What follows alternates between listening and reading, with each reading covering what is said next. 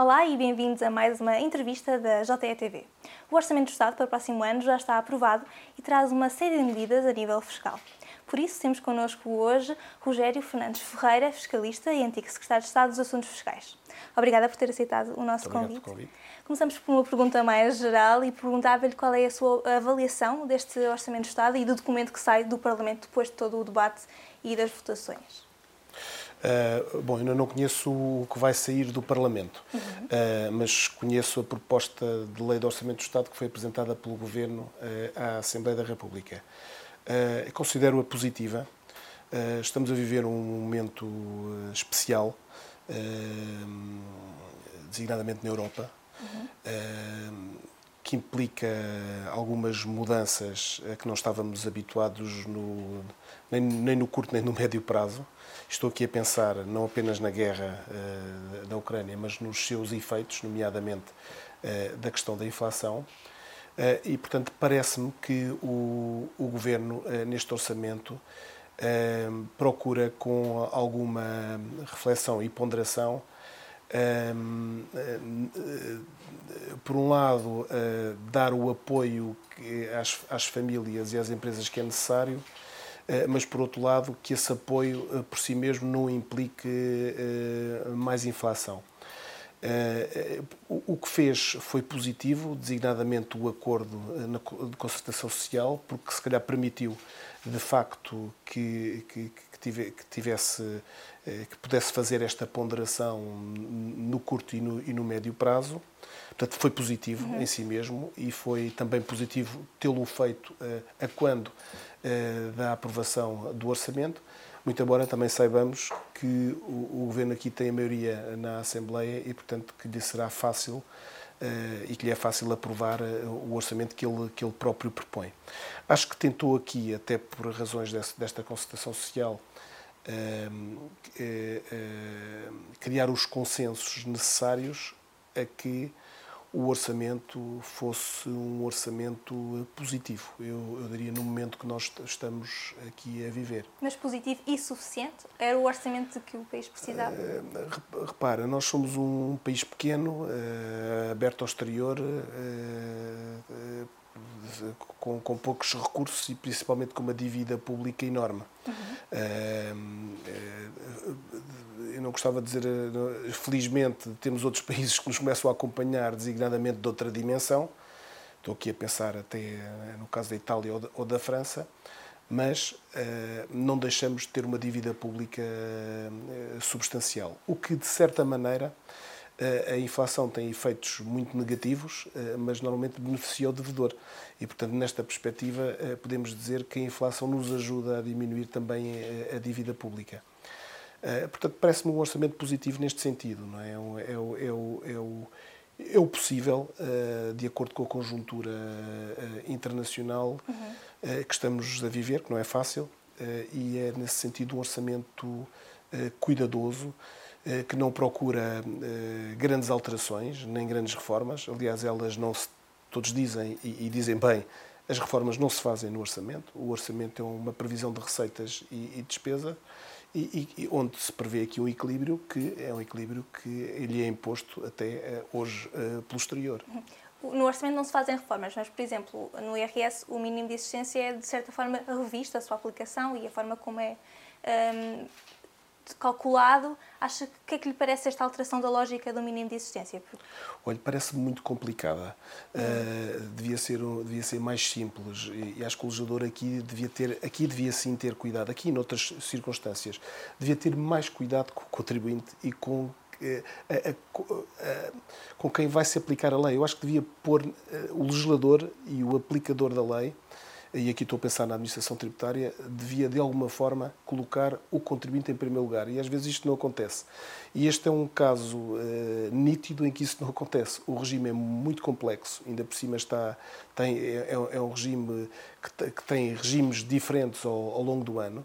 Portanto, é um regime complexo, uh, ainda que, que, que, possa aplaudir a intenção eh, de aumentar o mínimo de existência e de alguma forma o alargar, foi criado um regime tão complexo que só por ser complexo é negativo. Aliás, uhum. Eh, todos, todas as complexidades que o legislador traz vão se repercutir no sistema informático e na aplicação das leis pela administração tributária, pelos contribuintes eh, e, e, e, e pelos juízes, não é? E por quem, quem, quem, aplica a lei. Portanto, nesta perspectiva, embora a intenção seja boa, a, a, a solução é uma solução demasiadamente complicada e, e, por isso é negativa nesta perspectiva. Prejudica a transparência do sistema? Prejudica a transparência do sistema, cria, cria complicações na, na, na interpretação, na, na, aplicação na lei e, portanto, tudo, tudo o que vá nesse sentido é negativo. Aliás, provavelmente devia até, como há noutros países, haver. Uh, uma comissão ou, alguém, até no seio da, da, da, Assembleia da República, que pudesse uh, avaliar uh, uh, o, digamos, o, o, resultado e o custo-benefício das normas que são previstas, uhum. nomeadamente, eu estou aqui a pensar mais até em termos de normas de isenção ou de benefícios fiscais, saber o custo, saber as medidas que têm benefícios e têm custos. E, portanto, esse balanço tem que ser feito cada vez que o legislador intervém. E muitas vezes isto efetivamente não é feito. Mas para além deste custo-benefício, que é, estou aqui mais na perspectiva económica, uhum. na perspectiva jurídica devia haver um cuidado uh, de legislar que não se compadece com a maneira de aprovar uh, normas mais estruturais que muitas vezes são incluídas na, nas leis orçamentais. É, o, o, processo uh, de aprovação do orçamento é, é, um processo que não é igual ao de aprovação de outras leis. Uhum. É, é, um, é um processo mais rápido, mais expedito. Eh, e quando se apresentam muitas vezes milhares eh, de propostas de alteração, perde-se obviamente a coerência do documento. Uh, e que só é possível, uh, se calhar, uh, colmatar e resolver quando os governos têm a maioria absoluta, porque caso contrário, é, é, torna-se necessários consensos e, e, impedem, digamos, a coerência que o, que a proposta de lei, que aliás que a lei do orçamento futura depois vai, vai ter a partir do momento em que entra em vigor. Já agora sobre esta questão da transparência, como é que anda a relação entre o fisco e o contribuinte? Eh, eu gosto muito desta expressão do contribuinte em primeiro lugar. Hum. Aliás, eh, se, formos para trás, ela aparecia nos cartazes aí, volta de 2001, nos serviços de finanças, que aparecia mesmo o contribuinte em primeiro lugar, com, com, com 10 mandamentos, chamemos-lhe assim, que, eh, que, que seria preciso respeitar. Eh, o, contribuinte, de facto, eh, nesta perspectiva e na perspectiva da receita, é a galinha dos ovos de ouro, não é? Porque, porque de facto, ehm, cada vez, cada vez é mais assoberbado de obrigações, cada vez mais complexas, já não consegue interpretar as leis com facilidade, muito menos sozinho. Quem as interpreta, eu estou a pensar nos advogados, nos juízes, na administração tributária, nos, nos da administração tributária, eles próprios têm dificuldade na, na, na, interpretação das normas, que são cada vez mais complexas. Os procedimentos e os processos são cada vez mais informatizados. E, e de alguma forma, eh, eh, as, eh, entretanto, os impostos também se proliferam, e eu não estou a pensar nos impostos mais mais eh, gerais que todos nós conhecemos no IRS e no IRC, estou a pensar naqueles outros laterais que vão aparecendo e proliferando. Uh, o, o, o, contribuinte, desculpem a expressão, uh, vai sendo desmifrado, uh, de, de, vai, é uma galinha dos ovos de ouro que convém efetivamente conservar. O, o professor Teixeira Ribeiro tinha uma expressão muito interessante que explicava bem a diferença entre as finanças públicas e as finanças privadas e que dizia mais ou menos isto. Eh, enquanto nas empresas, nas finanças privadas, são de facto as receitas que determinam as despesas, eh, nas finanças públicas é exatamente o contrário, são as despesas que determinam as receitas. Isto é, o Estado eh, e o legislador têm aqui um privilégio que as outras pessoas não têm, que é quando, quando precisam de aumentar a sua despesa, com facilidade uhum. aumentam a sua receita, não é? Isto é perigoso, eh, não é perigoso. E, aliás, está-se a assistir à perigosidade deste, deste problema, que no, no, momento em que é preciso aumentar as receitas, porque as necessidades, estamos num período uh, pós-Covid, em que as necessidades aumentam, e a satisfação e os impostos servem para satisfazer necessidades públicas, uhum. não é? Uh, e as despesas públicas servem para satisfação de necessidades públicas, são despesas para isso, mas para se fazerem as despesas é preciso estas receitas. Portanto, não, não, pode haver, não pode não haver limites, não, é? não pode não haver limites. Eles têm que ser ou limites constitucionais ou, ou, ou outro tipo de limites. Eu, eh, eh, não sei se quer passar aqui ao tema dos novos impostos que vão... Que vão que Sobre vão, os lucros inesperados? Já lá vamos. Eu ainda estou a pensar nos anteriores, hum. não é? Se nós, se nós olharmos para aquilo que se tem designado por contribuições setoriais financeiras ou financeiras setoriais, que aqui há um, aqui nos anos 50 e nos anos 60, eh, eh, isto aliás resulta até dos manuais dos nossos professores, estou aqui a passar no professor Sousa Franco, eh, em que se falava em tributos para fiscais, havia, dizia-se que havia uma, uma fiscalidade que, que era paralela à fiscalidade propriamente dita. Uhum. Nós estamos a assistir agora um bocadinho ao mesmo. Há uma série de contribuições ditas setoriais e financeiras que pululam uh, paralelamente uh, aos, aos, impostos mais conhecidos, aos impostos gerais, uh, e que, sobre a qual o, o, contribuinte tem muito menos controle, não é? Tem muito uhum. menos controle.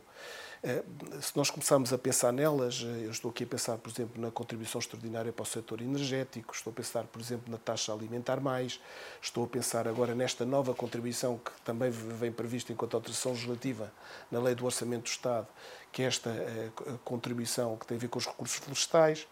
Eh, eh, as, eh, as, contribuições, o adicional no setor bancário, as, o para o fundo de regularização, etc. Se nós, o setor farmacêutico, dos produtos medicamentosos, portanto, e por aí fora. Uhum. E por aí fora, se nós somarmos, se nós somarmos o resultado, que são as receitas destas contribuições, que agora se chamam financeiras setoriais e que se calhar se chamariam nos anos 50 e nos anos 60 contribuições para fiscais, estas receitas eh, provavelmente representam o quarto ou o quinto maior imposto do sistema tributário nacional.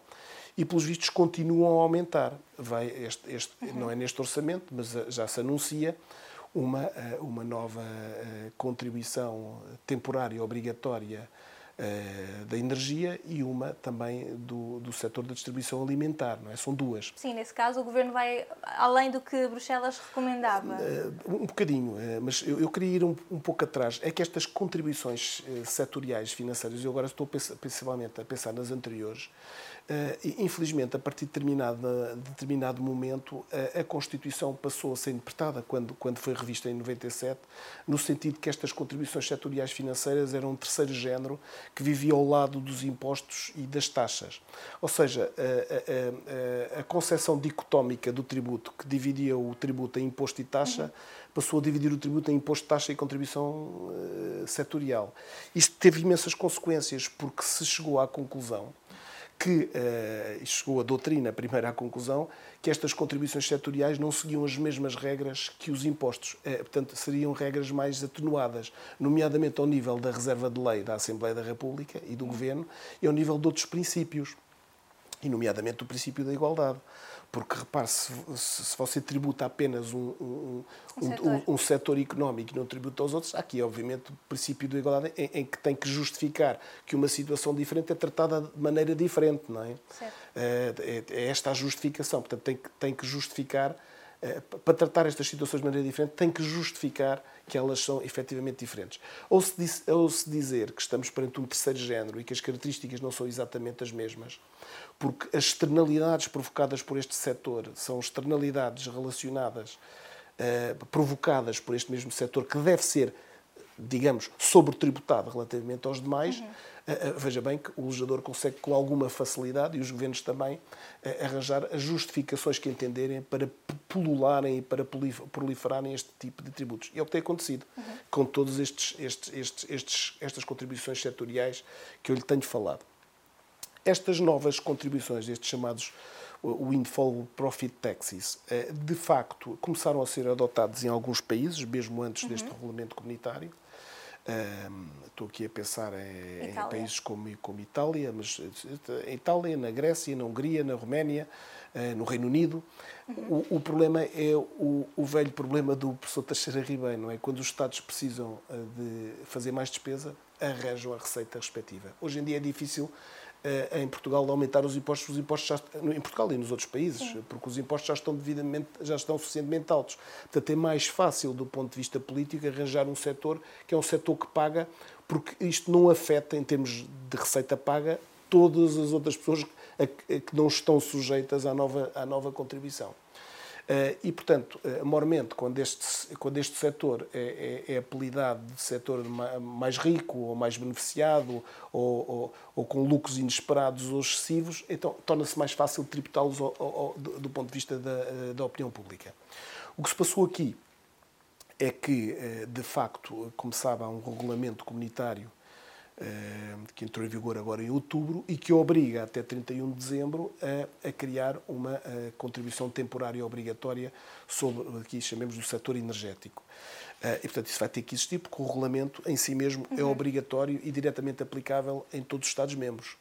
Eh, mas, sendo obrigatório e diretamente aplicável em todos os Estados-membros, ele não é execuível por si mesmo. Ele depende depende da aprovação de, de, de, um diploma que o governo aqui vai ter que fazer. E como vai ter que o fazer, vai, há, há de ter que o fazer até 31 de dezembro uh, deste ano, para que possa ser aplicado aos tais lucros eh, inesperados ou excessivos uh, em 2022 e, e, provavelmente também em 2023. O que é que se vai fazer?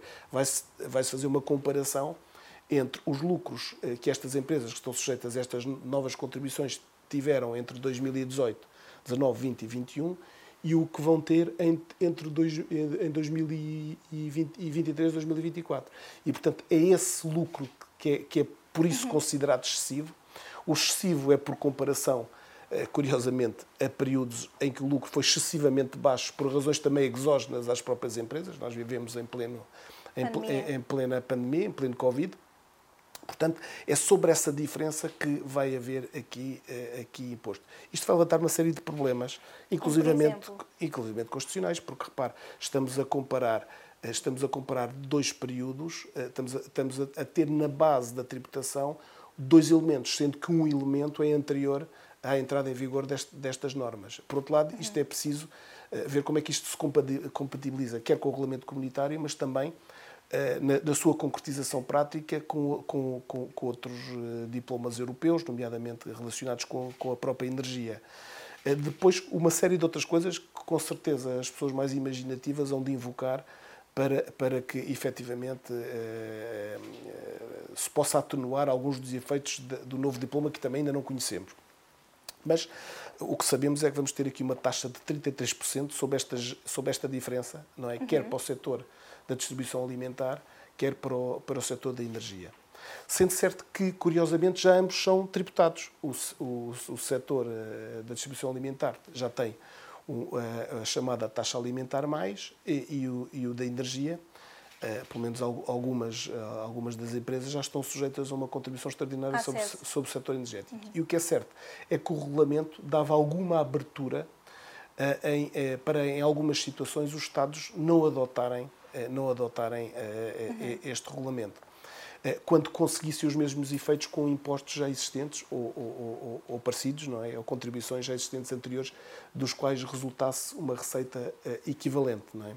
equivalente. E sendo certo, como disse há, há pouco e bem, o setor alimentar não estava para aqui chamado, portanto, é, é, foi de facto é uma, é uma novidade que o governo criou em paralelo aproveitando um pouco este bom momento para criar aqui mais uma contribuição setorial. Em é? relação a alguma dessas taxas um, extraordinárias, inicialmente foram pensadas como temporárias, acabaram por se prolongar no, no tempo. Há risco desta nova contribuição uh, ter o mesmo efeito?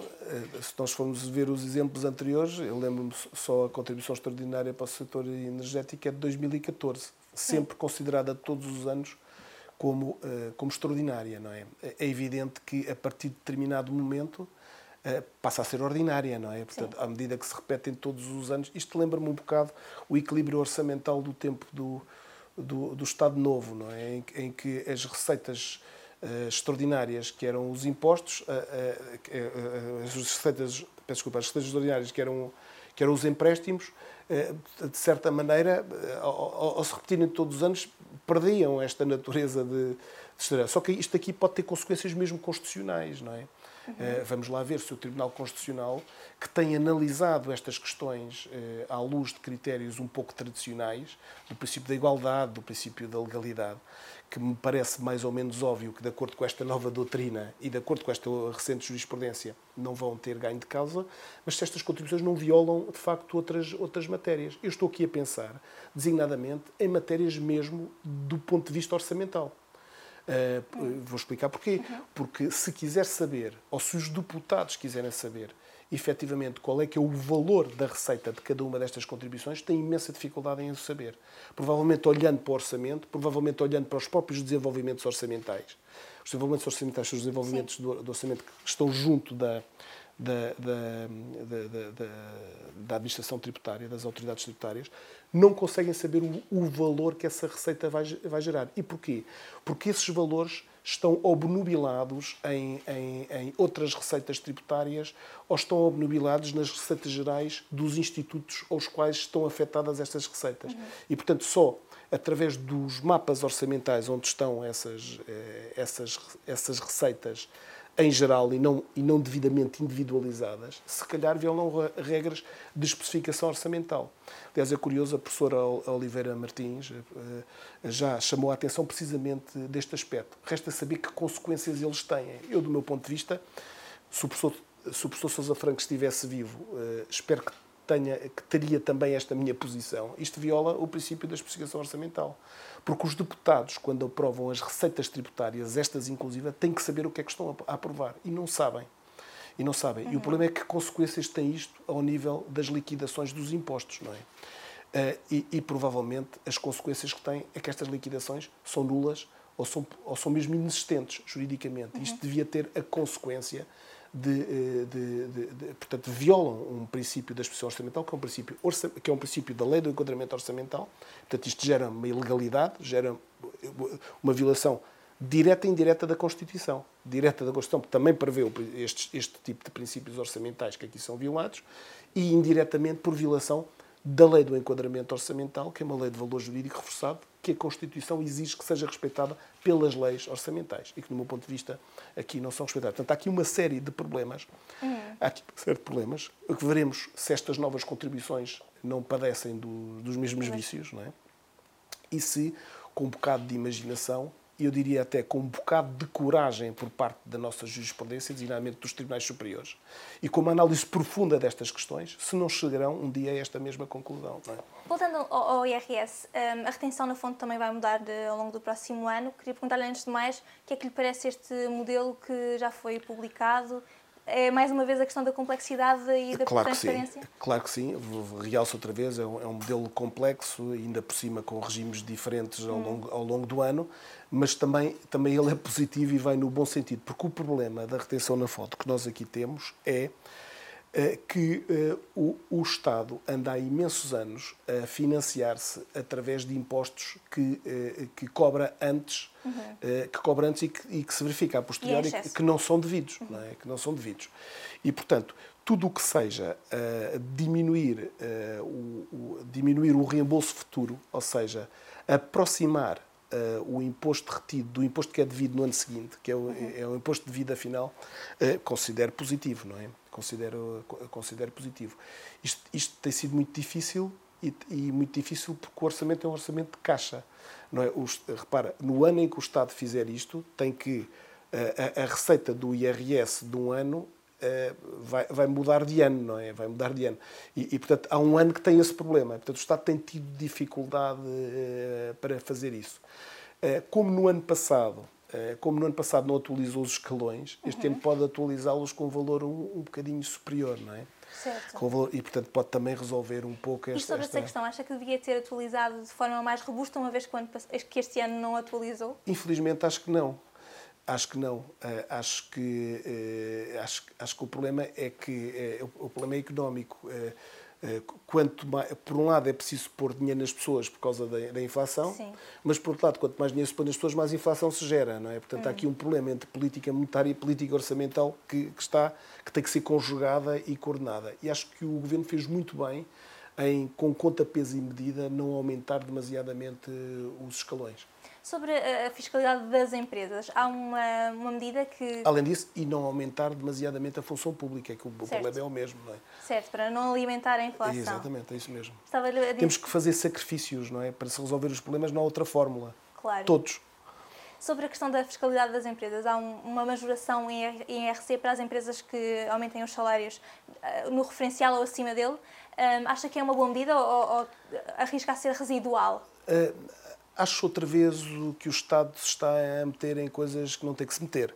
Uhum. Não é? O Estado, o Estado não tem que determinar, nem tem que, nem tem que incentivar aumentos, aumentos salariais. Os aumentos salariais decorrem digamos, decorrem da dinâmica económica da própria empresa e da dinâmica económica do setor económico onde a empresa se insere e do, e do país. Eh, portanto, não me parece, ainda por cima, outra vez com mais um regime complexo, não é? Uhum. Portanto, não me parece uma medida, eh, compreendo-a eh, de alguma forma, mas, mas o Estado o Estado, de alguma forma, quer fazer com as empresas o, o, o que não consegue fazer por si próprio, não é? Portanto, é, é, é, um, é um pouco isto. Eh, mas, portanto, acho, acho, acho, também isto desta, desta medida. Teria sido melhor baixar o IRC para dar maior liberdade às empresas para fazerem esses aumentos? Bom, isso também é uma questão, uma questão com dois lados, não é? É, é uma questão com dois lados. repare,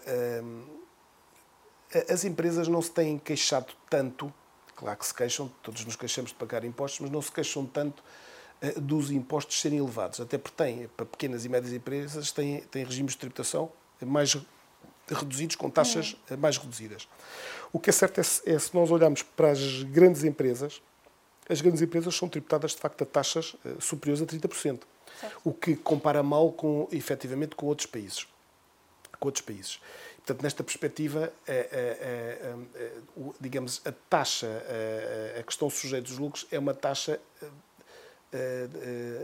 marginal grande eh, em comparação com os países com os quais nós temos que ser comparados e nos comparamos. E sendo nós uma economia aberta, isto é preciso ter em conta, não é? Uhum. Se os outros países reduzem a taxa, nós não nos podemos manter com a taxa elevada, não é? É um, é um pouco este o problema, o problema que existe. Por outro lado, na própria estrutura do IRS, o IRS, o do IRC, peço desculpa, o IRC, já é, o IRC está-se a, a tornar de alguma forma no imposto progressivo, não é? Uhum. Devia ser um imposto proporcional, sempre foi um imposto proporcional. Não é? Eh, quando, quando, quando o professor Piti Cunha introduziu a reforma fiscal de 2000, que, que, que, que resultou o nosso, o nosso sistema fiscal atual, a taxa era uma taxa, era uma taxa de 36%, depois com, com umas alcavalas podia chegar a 40% e era igual à, à taxa marginal máxima do IRS. Hoje em dia o que você vê é que tem uma taxa marginal do IRS que já chegou a 56%, que agora é de 53%, não é? Porque tem 48 mais 5, não é? Se calhar não tem 9 escalões, tem 11, Sim. que isto é uma coisa que também é preciso pensar. Quando a taxa marginal do IRS é, é uma taxa de 53% e tem uma taxa eh, normal normal de, de IRC, que é de 21%, de 21% que pode ir até 30, até 30 não é? Portanto, o, o, o problema que tem é uma diferença muito grande entre, uh, entre o IRS e o IRC. E, portanto, isto, isto, isto depois torna logo o sistema fiscal incoerente em si mesmo, ou, ou, ou pode tornar, não é? Portanto, a, a, coordenação entre os dois impostos é preciso ser uh, tomada em conta. Mas eu perdi-me hum. perdi na sua questão, entretanto, que me perguntava se era elevada a taxa. Não, estava-lhe a perguntar se, se, devia ser aliviado o IRC como um todo para facilitar essa valorização dos salários. A taxa marginal máxima do IRC devia diminuir, não é? Porque, mas a hum. taxa marginal máxima do IRC não é de 21%, é, é, é decorrente da derrama estadual e da derrama municipal. Portanto, o que onde se podia ou devia mexer era, era, era nas derramas para baixar, a, a digamos, a, a taxa sobre a tributação dos lucros dos lucros das empresas. Por outro lado, eh, nós andamos também sempre a falar das pequenas e das médias empresas, mas não percebo porque é que não há uma política de fusão de pequenas e médias empresas. Nós precisamos de ganhar dimensão no nosso tecido empresarial. Porque eu, aqui é que eu acho que o fisco podia efetivamente ajudar. Aliás, já há outros países que, que, fizeram esta política aqui há alguns anos, só precisamos de copiar, não precisamos de fazer eh, grande coisa. Portanto, eh, esta nova política fiscal de, de incentivo a, a fusões, uhum. acho que era muito importante. E olha que eu sou, uh, contra, uh, sou, em regra, contra benefícios e incentivos fiscais. Aqui não sou. Porque, por outro lado, acho que devia haver uma reavaliação dos benefícios e dos incentivos fiscais atualmente existentes. Porque, uh, aliás, há, há, há, estudos, já há pelo menos quatro que eu me lembro, feitos anteriormente, que, que muito teria, que se teria a ganhar se fôssemos recuperar mas com um princípio que tem a ver com o que dizia há bocado, que era o de uh, nós vamos acabar com alguns benefícios, melhor, vamos reavaliá-los, vamos ver o, o, que, o, que é que esse, o que é que implica esse benefício em termos de custo financeiro? Porque os benefícios fiscais são despesa também. Uhum. Portanto, temos que diminuir a despesa. Diminuir a despesa é diminuir é, é, é, é a receita cessante, não é? Temos que diminuir a, a receita cessante para o Estado. Estamos a dar mais receita, mas não é para o Estado gastar mais. É para o princípio da reavaliação dos benefícios fiscais, não vi ainda ninguém dizer isto, devia ser um princípio que íamos recuperar à reforma de Reagan no final dos anos 80, que era um princípio de alargamento da base, tinha uma expressão uhum. inglesa, que era o Broadening the Base, Reducing the Rate, BRR, uhum. que era este, era ao diminuirmos, ao, ao alargarmos a base de tributação por diminuição dos benefícios, não é? deveríamos, na mesma justa medida, diminuir as taxas do imposto. Portanto, íamos, portanto, o princípio seria o da manutenção do nível da receita. Não é? Se o Estado reavalia benefícios fiscais para ter mais receita para gastar mais, não, não, é, não é para isso que, que devia fazer. Devia fazer uma revisão dos benefícios fiscais para criar mais justiça social e para poder diminuir outros impostos, não é? Uhum. É um pouco isto. Uma última questão, um último tema, os criptoativos. Este orçamento também traz a grande novidade do, do, regime. A CMBM diz que é um regime que é mais favorável e que pode desfavorecer outros instrumentos financeiros. O que é que lhe parece este, o desenho que foi escolhido pelo Governo? É, olha, em primeiro lugar, acho, acho o, o, o, local muito desajeitado para criar uma reforma... Mais uma vez, não é no orçamento que não se faz Não é no orçamento que se devia fazer. Repare que o orçamento nem sequer tem preâmbulo, não é? Portanto, hum. não, não encontra nenhum preâmbulo. Depois, a, a, a, forma de aprovação, conforme eu dizia há bocadinho, é muito rápida e é muito lesta. Portanto, não, não permite a reflexão que, que se torna necessárias em, em, reformas ditas estruturais. Por outro lado, mal ou bem, o, o, país era visto do ponto de vista internacional como crypto-friendly, uhum. o, o, que pode dar agora a ideia diferente, quando no fundo até, até o regime é relativamente eh, eh, interessante do ponto de vista de favorecer o, eh, digamos, a, a atividade cripto. Portanto, acho o local mal escolhido acho o local mal escolhido, devia ser uma proposta de lei autónoma, não é? Uhum. Portanto, devia ser uma lei autónoma com um preâmbulo devidamente refletida, vista no mercado. Um, depois, por outro lado, uh, precisa de se comparar este, estes instrumentos com outros, uhum. e de uhum. facto uh, aqui a CMVM tem um bocado de razão, porque no, no momento em que se procuram tributar as mais-valias de, outros, de outras das ações, por exemplo, de, de curto prazo, de curto prazo de uma determinada maneira, não é? permitindo o englobamento e a, taxa superior, aqui tem, tem de facto taxas eh, mais baixas. E, portanto, na comparação, eh, eh, na comparação a, tributação do, da atividade cripto, de facto, sai aqui mais benéfica. O problema que se coloca é se queremos incentivar esta atividade relativamente às outras, não é? Portanto, de facto isto, isto, merecia mais algum tipo de reflexão, além, uhum. de, além de suscitar vários outros problemas, não é? designadamente a nível do imposto de selo, etc. Uh, eh, mas mas uh, uh, o legislador podia ser aqui mais ponderado e não estou a dizer que não devia prever este regime, não é isso. O, é, é, importante que haja um regime e, e, e, que o, digamos, os investidores internacionais não, te, não andem a recuperar de informações vinculativas que se dirigem uh, e de informações da autoridade tributária que se dirigem a situações concretas, não é? Uhum. Ainda, bem, ainda bem que passa a haver um regime, de alguma forma. Mas isto precisava de ser trabalhado, uh, quer do ponto de vista uh, mais isolado do, do orçamento, mas, mas também, não isto, pensar do ponto de vista da competitividade internacional e, aliás, pensar dois aspectos. Eh, comunicar bem internacionalmente. Portugal comunica muito mal do ponto de vista fiscal uhum. internacionalmente. Muitas vezes dá tiros nos pés, não é? Anuncia coisas que depois não faz ou que está ainda a pensar fazer. Não é? era, era mais simples anunciar aquilo que se vai fazer e que já está feito, não é? Agora, anunciar coisas que se vão fazer que depois não se fazem é, é péssimo do ponto de vista da comunicação internacional e, designadamente, não promove a estabilidade fiscal que os investidores necessitam. E repare, Portugal está com uma imagem ótima no mundo, por variedíssimas razões. Uh, uh, nós beneficiamos aqui de aspectos que eu acho que não estamos a conjugá-los devidamente, uh, mas que tornam a situação de Portugal um bocadinho melhor do, do, do que outras economias. Dou-lhe três ou quatro exemplos. A, a própria guerra da Ucrânia, nós estamos no, somos o país mais da Europa mais distante. mais distante, não é? Depois, por outro lado, somos o único país que tem uma única fronteira. Portanto, fechar a fronteira para efeitos de segurança. Uhum. Aliás, viu-se com o telefonema entre o nosso Primeiro-Ministro e, e o, Pedro Sánchez, fechou a fronteira numa hora, com facilidade, não é? Portanto, em primeiro lugar, a distância da guerra. Segundo lugar, a existência de uma fronteira. Terceiro lugar, depois do Brexit, o, mesmo time zone de Londres e, e, e que Dublin. Estamos, somos um país que tem mais uma hora de sol por, por, por ano, não é? Uh, portanto, temos o mar.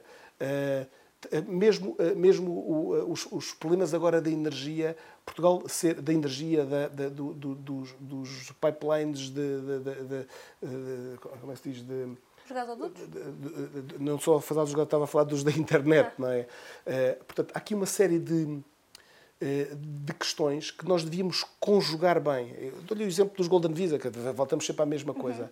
Uhum. Uh, se calhar, uh, provavelmente, em vez de se acabar com os Golden Visa na, nas zonas costeiras, devia-se manter os Golden Visas com valores diferentes. Não é? Com valores diferentes. O que não faz sentido é estarem a vir investidores para Portugal a pagarem valores que são muito superiores aos que pagam cá, através de intermediários que estão no estrangeiro. Portanto, às vezes os nossos governantes precisavam de viajar e de ver o que é que os outros países dizem, uh, procurar responsabilizar-se pela sua comunicação, que é uma coisa importantíssima, pela comunicação que dão, principalmente do ponto de vista internacional, e, ter uma, e tentar conjugar as várias medidas Uh, uh, em conjunto, não é?